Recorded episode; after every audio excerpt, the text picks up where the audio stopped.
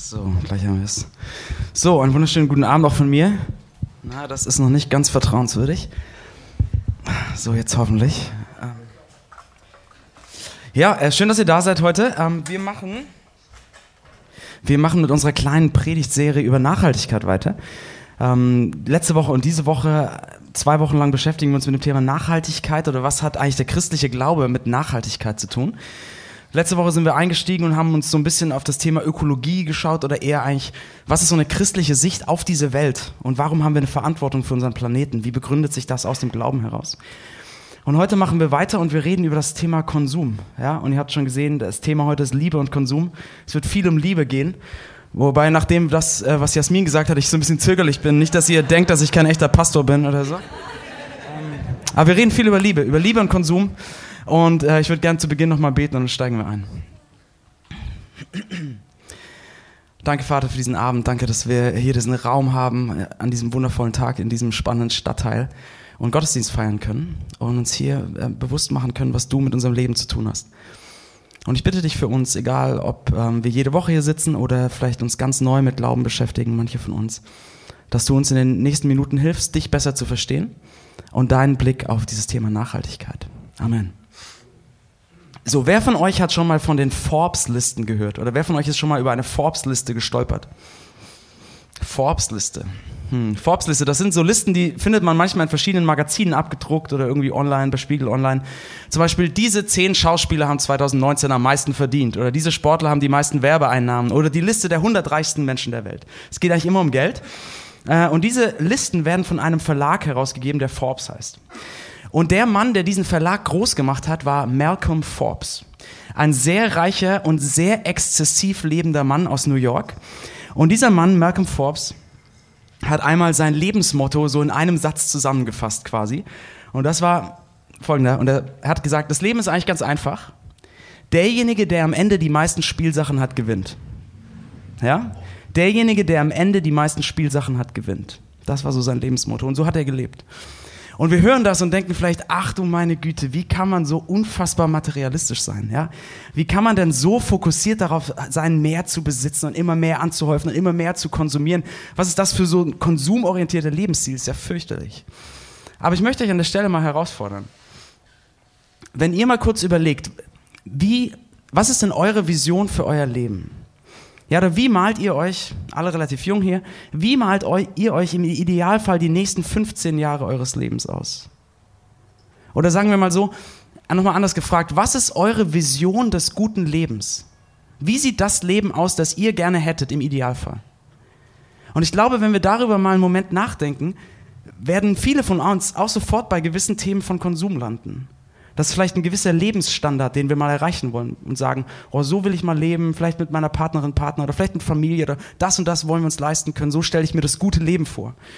Ähm, oder vielleicht die Wohnung, die ich gerne mal hätte in dem Stadtteil oder das Auto oder der Job oder keine Ahnung was. Ja? Hat viel mit Konsum zu tun. Vielleicht sind manche von euch ja aber auch so, dass ihr sagt, boah, materieller Besitz ist mir wirklich nicht so wichtig, ja, so das Postmaterielle. Ähm, mir sind das ist alles nicht so wichtig, Besitz. Mir geht es eigentlich eher um Erfahrungen. Ja? Das Erfahrungen, die ich mache in meinem Leben. Das ist eher, was ich mir so ausmale für die nächsten zehn Jahre. Die Länder, die ich noch bereisen will, ähm, die Sachen, die auf meiner Bucketlist noch fehlen oder meine Back auf meiner Backpacking-Station-Liste, da habe ich noch diese drei Dinger, die ich abhaken will.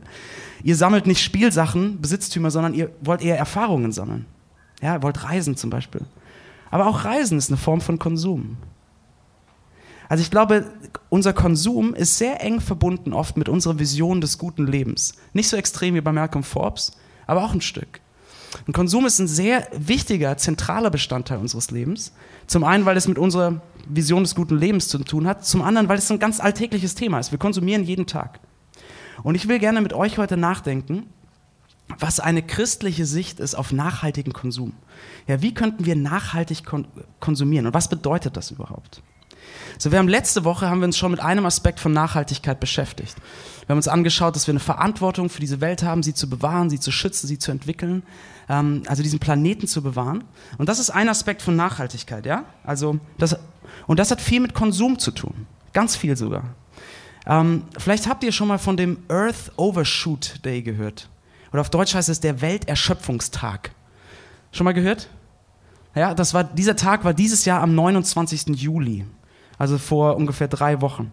Und der Earth Overshoot Day ist der Tag im Jahr, wo wir alle nachwachsenden Ressourcen eines Jahres verbraucht haben.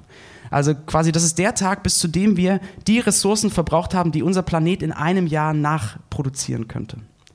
Ähm, und Wissenschaftler errechnen dann, dass wir momentan, weltweit gesehen, die nachwachsenden Ressourcen von 1,75 Planeten verbrauchen pro Jahr. Und dass wir quasi ab dem 29. Juli auf Kosten der nächsten Generation leben. Also wir konsumieren mehr, als diese Welt produzieren kann an nachwachsenden Ressourcen. Also Konsum hat irgendwie mit der Bewahrung der Schöpfung zu tun, mit der Bewahrung der Welt. Ja? Also nachhaltig zu konsumieren bedeutet zum einen, okay, wie kann man konsumieren, sodass der Planet nicht ausgebeutet wird. Aber die Frage nach nachhaltigem Konsum hat noch einen zweiten Aspekt. Und das ist, wie können wir konsumieren auf eine Art und Weise, dass nicht nur der Planet, sondern auch andere Menschen nicht ausgebeutet werden dass unser Konsum, unser Wohlstand, unser Lebensstandard nicht auf Kosten anderer Leute geht. Ob das auf Kosten der nächsten Generation ist oder ob auf Kosten von Leuten weltweit, mit denen wir verbunden sind durch unser Konsumverhalten. Und das möchte ich gerne mit euch anschauen. Und dieser zweite Aspekt, wir haben ja letzte Woche haben wir mehr über die Schöpfung geredet, deswegen wird dieser zweite Aspekt mit anderen Leuten heute mehr im Vordergrund stehen. Ja? Also wir schauen uns mal an, was ist ein nachhaltiger Konsum aus christlicher Sicht? Hat der Glaube dazu irgendwas zu sagen überhaupt? Hat die Bibel dazu was zu sagen? Und das schauen wir uns an in drei Gedanken und es geht viel um Liebe. Also seid, ich bin wirklich Pastor, glaubt's mir. Ähm, und diese drei Gedanken sind Liebe und Ausbeutung, Liebe und Selbstliebe und Liebe und Verzicht. Also Liebe und Ausbeutung, Liebe und Selbstliebe und Liebe und Verzicht. Okay? Ähm, das sind unsere drei Gedanken. Also lass uns mal anfangen mit dem ersten Punkt, Liebe und Ausbeutung. So, was hat die Bibel darüber zu sagen, über einen Konsum, der nicht auf Kosten von anderen Menschen gehen soll? Hat die Bibel dazu überhaupt was zu sagen? Und ja, es gibt verschiedene Stellen, die darüber sprechen. Und ich habe euch mal eine Stelle mitgebracht aus dem Buch der Offenbarung, die wir gerade gelesen haben, wo es viel um Konsum geht. So, die Offenbarung ist das letzte Buch der Bibel, ganz am Ende. Äh, es ist ein Buch, das von Johannes, einem Jünger von Jesus, geschrieben wurde, am Ende des ersten Jahrhunderts. Und ähm, Johannes schreibt in dieser Textstelle, wir haben es gelesen, über den Fall von Babylon. Ja? Und hier müssen wir kurz ein bisschen was zum Hintergrund verstehen. Babylon war eine große, sehr bedeutende Stadt, die von den Persern zerstört wurde, mehrere Jahrhunderte bevor Johannes gelebt hat. Also die Stadt gab es schon lange nicht mehr, als Johannes schreibt. Aber durch die Bibel hindurch ist Babylon, diese Stadt, zu einem Symbol geworden. Und zwar für, zu einem Symbol für die gottlose Stadt quasi. Ja? Das Symbol, ein Symbol für eine Stadt, die gegen Gottes Willen lebt. Und sogar noch größer, Babylon wurde zu so einem Symbol für ein gottloses System. Und so verwendet Johannes Babylon, so schreibt er über Babylon. Er schreibt über so ein gottloses System. Aber als er schreibt am Ende des ersten Jahrhunderts, hat er eine Stadt. Er schreibt allgemein über so ein System, aber er hat eine Stadt besonders vor Augen. Nämlich die große und bedeutende Stadt seiner Zeit. Die große Stadt voller Wohlstand, exzessivem Lebensstil, Verschwendung und Unterdrückung. Rom. Johannes hat Rom vor Augen, als er das schreibt. Und er beschreibt diese Stadt, die da fallen soll, als eine Stadt voller Konsum, voller Verschwendungssucht, eine Stadt, die die ganzen Kaufleute reich macht durch ihren Konsum. Und was wir heute nicht sehen, 2000 Jahre später, aber was den Leuten, die das damals gelesen haben, sehr bewusst war, ist, ganz viele von diesen Waren, die hier nach Rom gebracht werden, ewige Liste von Waren, ja, viele von diesen Waren sind auf eine Art und Weise produziert oder nach Rom gebracht worden, die durch die Ausbeutung von Arbeitern und Sklaven erst möglich gemacht wurde. Ja? Das Gold zum Beispiel, das Gold, das nach Rom gebracht wurde, wurde von Sklaven in Minen in Spanien abgebaut, die Rom erobert hatte. Die Edelsteine und Perlen, die nach Rom gebracht wurden, wurden von Arbeitern in Minen abgebaut oder von Perlentauchern hochgetaucht, die beide ihr Leben dafür riskiert haben. So, und eine besonders krasse Form von Ausbeutung damals fand statt in Bezug auf den Weizen. Ja, vielleicht habt ihr schon mal das gehört, Brot und Spiele aus Rom. Die römische Regierung hat in der Stadt Rom Weizen umsonst an die Bevölkerung verteilt, damit die Bevölkerung gute Laune hat und die Regierung gut findet, ja, um das Volk bei Laune zu halten. So, aber das war nur möglich, weil andere Leute dafür ausgebeutet wurden. Und das war so ein Teil des Weizens, den Rom konsumiert hat, kam aus Ägypten. An den Nilufern wurde der angebaut. Und die Arbeiter dort haben so geringe Löhne für ihren Weizen bekommen, dass sie so verarmt waren, dass sie eine extrem hohe äh, Sterblichkeitsrate unter ihren Kindern hatten. Und es gibt Berichte, dass die so ausgebeutet wurden von Rom, dass wenn sie hörten, dass ein römischer ähm, Steuerbeauftragter kam, um Steuern zu erheben, ist es manchmal vorgekommen, dass ein ganzes Dorf von Bauernfamilien das Dorf hinter sich gelassen hat, verlassen hat und komplett als Dorf umgezogen ist und ein neues Dorf gegründet hat. Weil diese Steuern nicht möglich gewesen wären. Ja, so wurden die ausgebeutet. Und die größte Ausbeutung sehen wir am Ende der Warenkette. Und das ist der römische Menschen- und Sklavenhandel. Es wird davon äh, berichtet, wie, das sind ja alles Waren, die in die Stadt gebracht werden. Und die Menschen werden aufgezählt, wie so eine Ware, ja. Das sind Leute aus Ländern, die Rom erobert hatte, die unterworfen und versklavt wurden und die dann in die Stadt gebracht wurden, um in römischen Haushalten zu arbeiten. Oder im schlimmsten Fall im Kolosseum zum Vergnügen des Volkes zu sterben.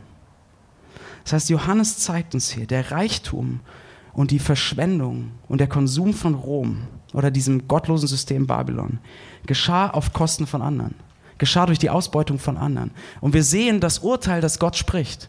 Er sagt, dieses gottlose System wird fallen. Gerechtigkeit wird kommen. Und Johannes fordert die Christen, die das lesen, auf, habt nichts mit diesem System zu tun. Ja? Habt nicht Teil an dieser Sünde Babylons. Er fordert sie auf, sich davon zu distanzieren. So, und wir lesen das vielleicht und denken, wow, ja, das klingt hart, so mit den ganzen Waren und äh, das klingt hart mit dem Menschenhandel und das klingt auch hart, was Johannes sagt, ja, die Verschwendungssucht dieser Hure, so harte Worte. Ähm, aber ich glaube, das ist nicht weit weg. Ja? Wenn ihr einigermaßen wisst, was, ähm, wie die Weltwirtschaft funktioniert, ich glaube, dann müssen wir uns eingestehen, wir, die westliche Welt, wir sind Rom. Wir sind wie Babylon. Leute, wir leben auf Kosten von anderen. Unser Wohlstand, unser Lebensstandard ist möglich, weil andere Leute davon bezahlen. Unser Wohlstand beruht zum Teil auf der Ausbeutung von anderen. So, und wir haben das wahrscheinlich alle schon mal gehört. Ja? Und das ist kein schönes Thema, über das man gerne nachdenkt. Ähm, und wir haben das vielleicht gehört, aber schieben es schnell weg. Oder ich glaube, was oft passiert und was eigentlich traurig ist, wir sind sehr gleichgültig darüber. Es ist sehr weit weg. Oder wir schieben, diskutieren es weg und sagen, ja, okay, ich weiß, aber so schlimm wie Rom damals sind wir nicht. Ja? Also es ist ja wenigstens nicht so, dass Sklaven für mich arbeiten. Ähm, vielleicht habt ihr das mitbekommen, diese Woche am Freitag ähm, war der Tag, wo an die Abschaffung der Sklaverei gedacht wurde. Es gibt ja für alles einen Tag, aber das war der Tag für die Abschaffung der Sklaverei. Und es gab mehrere Artikel an diesem Tag, die darüber geschrieben haben. Und es ist so, dass die UN schätzt, dass momentan 40,3 Millionen Menschen weltweit in Sklaverei sind. Das ist die höchste Zahl in der gesamten Menschheitsgeschichte. Und diese Sklaven haben etwas mit unserem Konsum zu tun. Also ich habe diese Woche mal auf äh, Slavery Footprint das ist eine Website, die sich mit dem Thema beschäftigt, habe ich mal schätzen lassen, äh, wie viele Sklaven für die Produkte gearbeitet haben, die ich konsumiere, ich Matthias. So, die Zahl war 49. 49 Sklaven, die die Produkte, die ich konsumiere, ähm, mit hergestellt haben. So, da kann man drüber streiten, ich weiß. Man kann über diese Zahl diskutieren, man kann das hin und her drehen. Aber die Wahrscheinlichkeit, dass die Zahl bei Null liegt, ist quasi nicht existent. Liegt auch bei Null. Ja?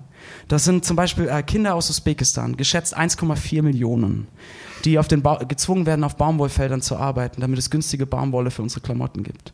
Das sind Sklaven im Kongo, die Koltan abbauen, damit unsere Smartphones nicht zu teuer werden. Das sind äh, Mädchen und Frauen in Indien, die in Minen Mika ab, abbauen, das dann in unsere Kosmetik geht. Und, das, und das, die Sklaven sind ja das eine, ja. Wenn ihr an die Arbeitsbedingungen von Näherinnen in Bangladesch denkt. Oder vielleicht habt ihr es jetzt am Wochenende gelesen. In Spanien streiken gerade alle Zimmermädchen. Ja? Warum? Weil die Tourismusbranche ähm, auf der Ausbeutung der, der niedrigsten Arbeitsplätze basiert. Dass die Zimmermädchen so unfassbar ausgebeutet werden, so einen niedrigen Lohn bekommen, damit unser All-Inclusive-Urlaub nicht zu teuer ist. So, und Leute, versteht mich nicht falsch, ich liste das jetzt gerade nicht auf, um euch allen schlechtes Gewissen zu machen. Gar nicht. Schlechtes Gewissen ist ein super schlechter Motivator. Darum geht es mir gar nicht. Mir geht es nur darum, dass wir wieder anfangen, darüber nachzudenken, uns das bewusst machen. Wir sind die westliche Welt, wir sind zum Teil wie Rom. Wir leben auf Kosten von anderen. Und wir, unser, unser Lebensstandard beruht zum Teil darauf, dass andere Leute ausgebeutet äh, werden. Wir sind wie Rom und wir sehen Gottes Urteil über dieses System in der Bibel. Er sagt, Gerechtigkeit wird kommen. Dieses gottlose System hat, wird keinen ewigen Bestand haben und hat nichts damit zu tun. So, das ist das eine. Wir sehen dieses Urteil. Aber wir sehen in der Bibel auch ähm, Gottes alternativen Entwurf, könnte man sagen. Oder Gottes alternative Hoffnung. Ja? Und das sehen wir in diesen ähm, bekannten Worten, die Jesus Christus spricht darüber, was unseren Umgang mit anderen prägen sollte. Das äh, wird oft das Doppelgebot der Liebe genannt. Und Jesus sagt da folgendes. Du sollst den Herrn, deinen Gott, lieben, von ganzem Herzen, mit ganzer Hingabe und mit deinem ganzen Verstand. Das ist das größte und wichtigste Gebot. Ein zweites aber ist ebenso wichtig. Liebe deinen Mitmenschen wie dich selbst. Mit diesen beiden Geboten ist alles gesagt, was das Gesetz und die Propheten fordern. Und was er mit diesem Gesetz und Propheten meint, ist, mit diesen beiden Geboten ist alles gesagt, was Gott in der Bibel darüber sagt, wie wir leben sollen. Das ist quasi die Zusammenfassung christlicher Ethik. Gott lieben und Menschen lieben. Ja, das ist, wie menschliche Gemeinschaft miteinander aussehen soll. Das ist eine Welt, wie Jesus sie sich wünscht, sie vor Augen hat, sie als Vision hat. Eine Welt, in der menschliche Gemeinschaft von Liebe geprägt ist. Nicht davon geprägt ist, wer die meisten Spielsachen am Ende hat und der gewinnt, ja? sondern eine Gemeinschaft von Liebe. Und der Punkt ist jetzt aber, in einer globalen Welt ist mein Nächster nicht nur die Person, die neben mir wohnt oder die Leute, die ich tagtäglich in Hamburg begegne sondern mein Nächster sind alle Leute, mit denen ich irgendwie verbunden sind, bin. Auch durch mein Konsumverhalten verbunden bin. Und wenn wir das jetzt nehmen würden und sagen, dieses, unseren nächsten Lieben wenden wir mal auf Konsum an, dann würde das bedeuten, dass wir anfangen, uns einzusetzen dafür, dass es den Menschen, die die Güter fertigen, die wir konsumieren, gut geht. Dass ihr Leben aufblühen kann. Dass wir anfangen, sie aus der Distanz zu lieben. Dass wir dazu beitragen wollen, dass sie in Sicherheit und Würde leben und aufwachsen können und dass das unsere Sicht auf Konsum prägt. So, und wenn ihr jetzt noch einmal kurz an letzte Woche denkt, ja, die Verantwortung für den Planeten, dann haben wir jetzt hier die beiden Grundpfeiler für eine christliche Sicht von Nachhaltigkeit. Und das ist die Bewahrung der Schöpfung und der Auftrag der Nächstenliebe. Die Bewahrung der Schöpfung und der Auftrag der Nächstenliebe, das sind die beiden Grundpfeiler für eine christliche Sicht von Nachhaltigkeit. Wenn wir die beiden nehmen und anwenden, sind wir, glaube ich, gut unterwegs. Ja, und wir haben damit ein ganz festes Fundament, glaube ich. Eine fe feste Grundlage für ein nachhaltiges Leben. Und ich wage mal zu behaupten, ähm, vielleicht sind einige von euch, ihr beschäftigt euch neu mit Glauben, aber christlicher Glaube ist euch noch fremd so ein bisschen. Leute, ich glaube, dass im christlichen Glauben eine festere Grundlage für Nachhaltigkeit zu finden ist, als aktuell in unserer säkularen Gesellschaft. Seht ihr, wir hören ganz viel in unserer Zeit gerade. Wir haben eine moralische Verpflichtung für die nächste Generation. Wir haben eine moralische Verpflichtung für unsere Umwelt. Ja, vielleicht jetzt gerade bei den Waldbränden in, in Brasilien, denk mal darüber nach. Oder wir haben eine moralische Verpflichtung, dass die Menschenwürde von anderen Leuten hochgehoben wird. So, und ich stimme zu 100% zu als Christ. Ja? Ich stimme zu 100% zu.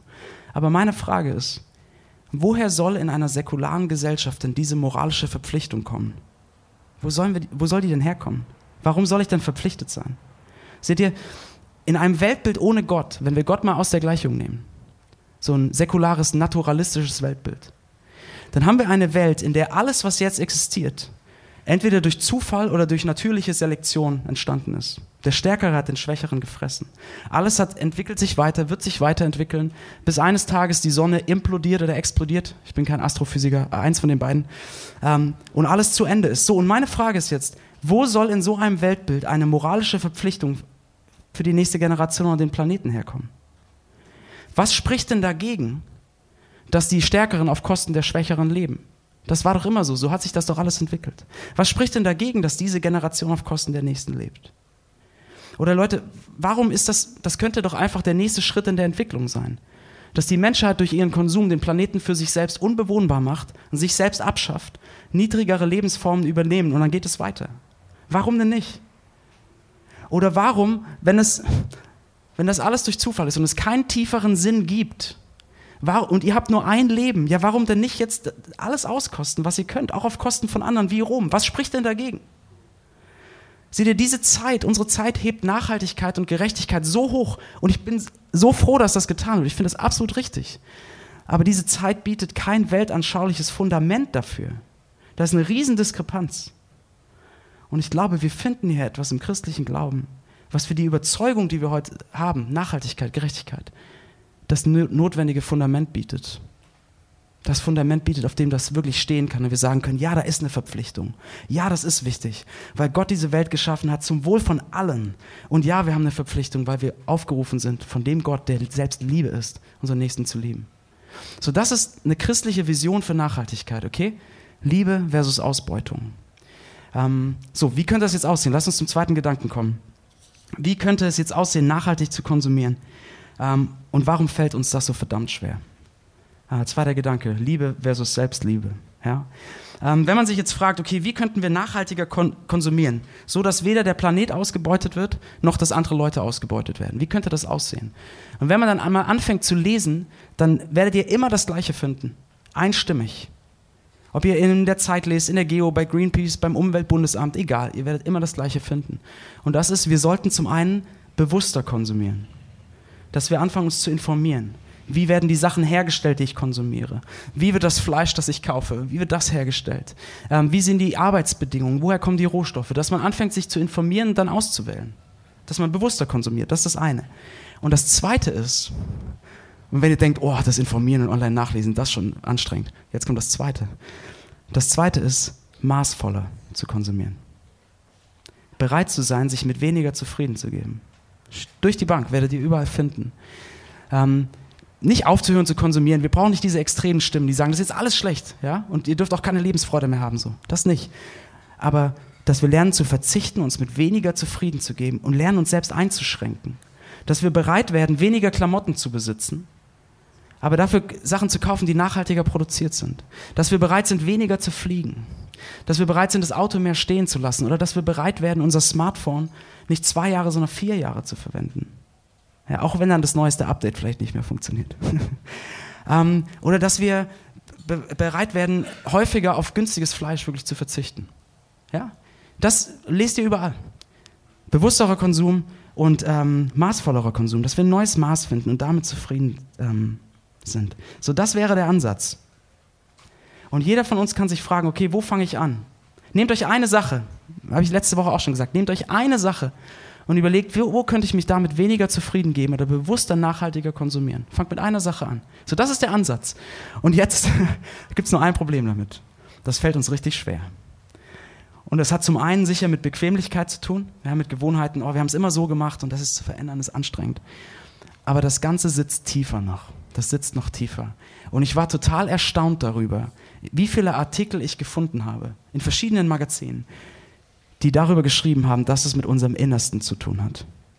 Und der, ähm, der O-Ton quasi, der, ähm, wie sagt man, ähm, der Ton so durch die ganzen Artikel hindurch war folgendes. Es fällt uns zu schwer, nachhaltiger zu konsumieren oder es funktioniert nicht, weil ähm, wir, nicht, wir, sind nicht, wir sind nicht bereit zu verzichten, weil wir Angst haben, dass es uns zu viel kostet.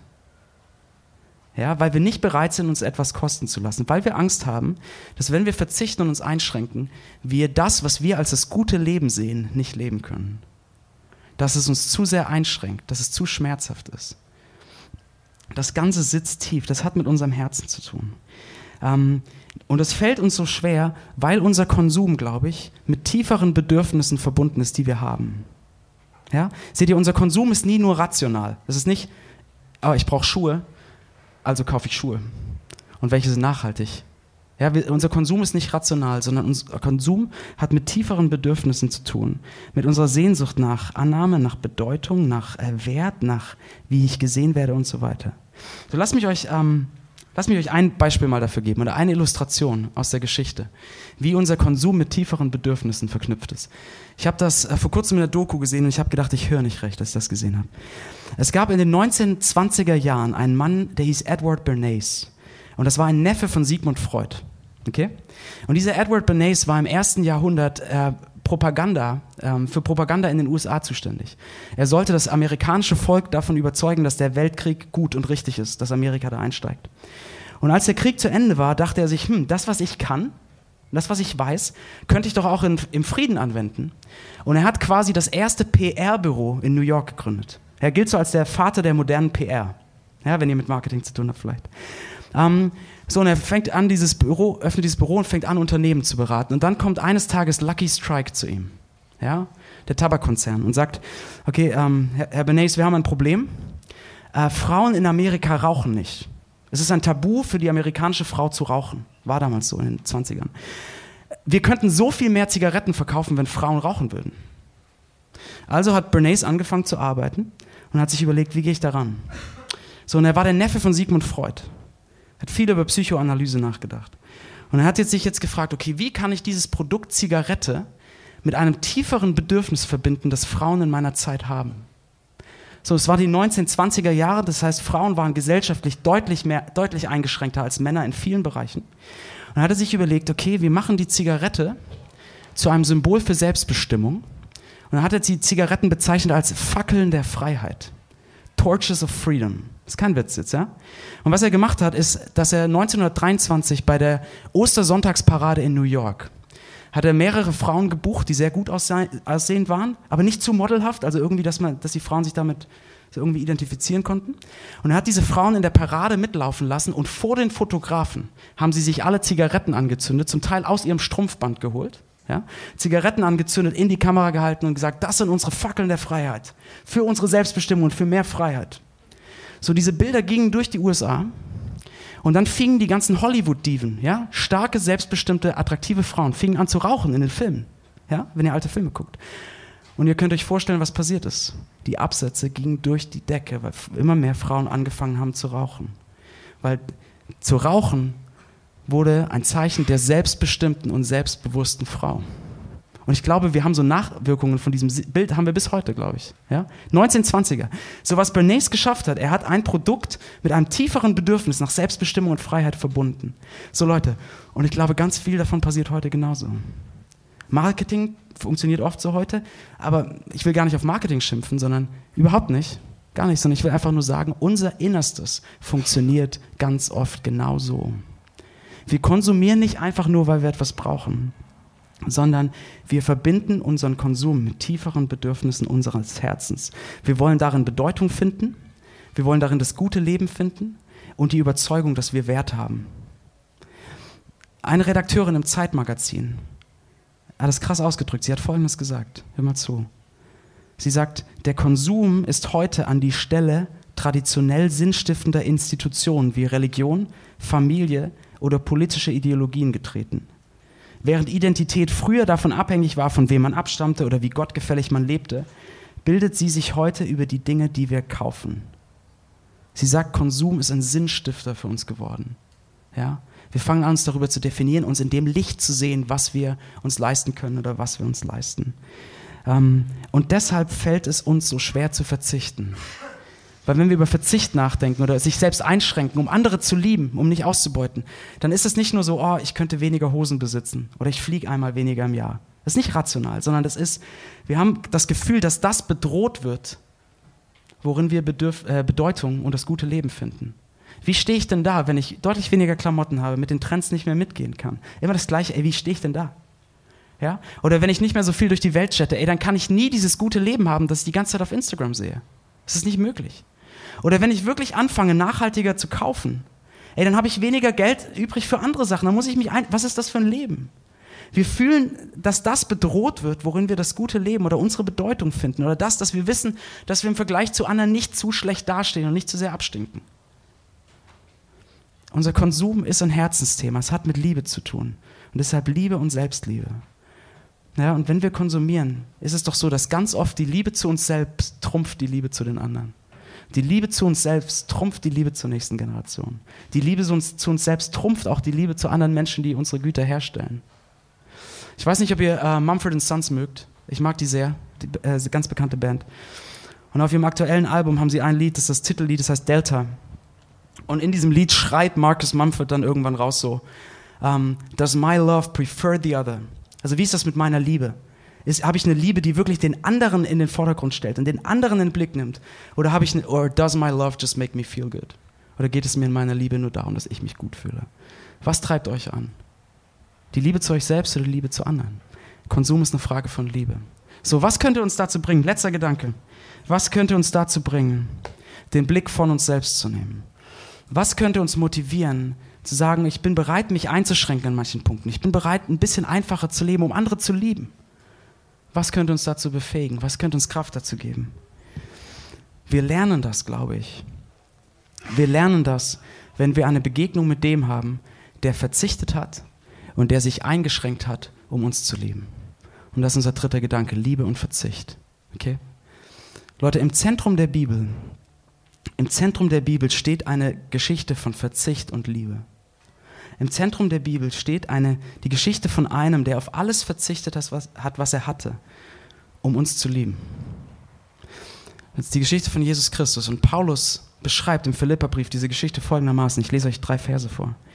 Er sagt, jeder soll auch auf das Wohl der anderen bedacht sein, nicht nur auf das eigene Wohl. Das ist die Haltung, die Jesus Christus uns vorgelebt hat. Er, der Gott in allem gleich war und auf einer Stufe mit ihm stand, nutzte seine Macht nicht zu seinem eigenen Vorteil. Nein, im Gegenteil. Er verzichtete auf alle seine Vorrechte und stellte sich auf dieselbe Stufe wie ein Diener. Er wurde einer von uns, ein Mensch wie andere Menschen. Aber er erniedrigte sich noch mehr. Im Gehorsam gegenüber Gott nahm er sogar den Tod auf sich. Er starb am Kreuz wie ein Verbrecher. So, im Zentrum der Bibel steht die Geschichte von Jesus Christus, Gottes Sohn, dem Herrscher des Universums, dem König des Himmels. Und dieser Jesus schränkt sich ein, verzichtet, um uns zu lieben. Er verlässt den Komfort des Himmels, er lässt den Reichtum des Himmels hinter sich. Warum? So, um uns etwas zu geben, was wir nie aus eigener Kraft hätten gewinnen können, wonach sich aber unser Herz im tiefsten sehnt. Nämlich eine Bedeutung in der Liebe Gottes, die tiefer ist als die Bedeutung, die wir in allen Konsumgütern dieser Welt für uns finden könnten. Und einen Wert in der Annahme Gottes, der so viel tiefer ist als alles, was wir denken, unser Konsumverhalten oder unser Lebensstandard uns jeweils an, an Wert zusprechen könnte. Und er will uns eine Sicherheit geben in der Versorgung Gottes, indem dass wir einen himmlischen Vater haben, der uns kennt und weiß, was wir brauchen. Eine Sicherheit, die so viel fester und stabiler ist als die Sicherheit aller materiellen Güter. Das heißt, Jesus erniedrigt sich, der Höchste erniedrigt sich, um uns zu lieben, zu unserem Wohl. Und er verzichtet dabei nicht nur so ein bisschen, sondern er verzichtet komplett. Der Höchste geht an die niedrigste Stufe.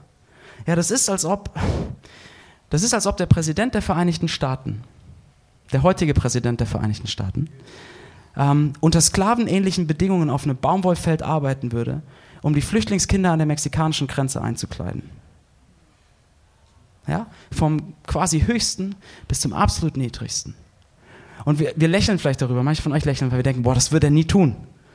Ich glaube, ganz viele Menschen in Macht und Reichtum würden das nie tun. Aber das ist genau, was Jesus Christus getan hat. Vom absolut Höchsten in das absolut Niedrigste. Jesus hat sich so erniedrigt, dass er quasi freiwillig für euch in die Mine gegangen ist unter sklavenähnlichen Bedingungen. Hat sich erniedrigt bis in den Dreck, bis an den untersten Punkt.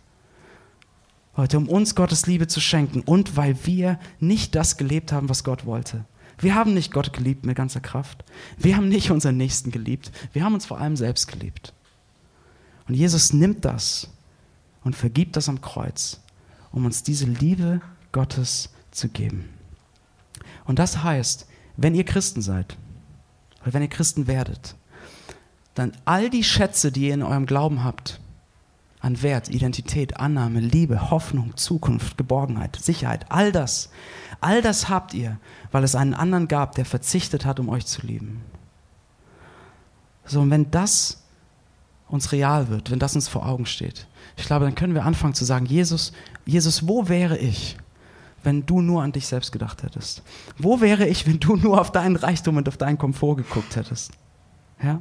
So sehr hast du verzichtet, um mich zu lieben. Wie, könnt, wie könnte ich da nur auf mich schauen? Ja?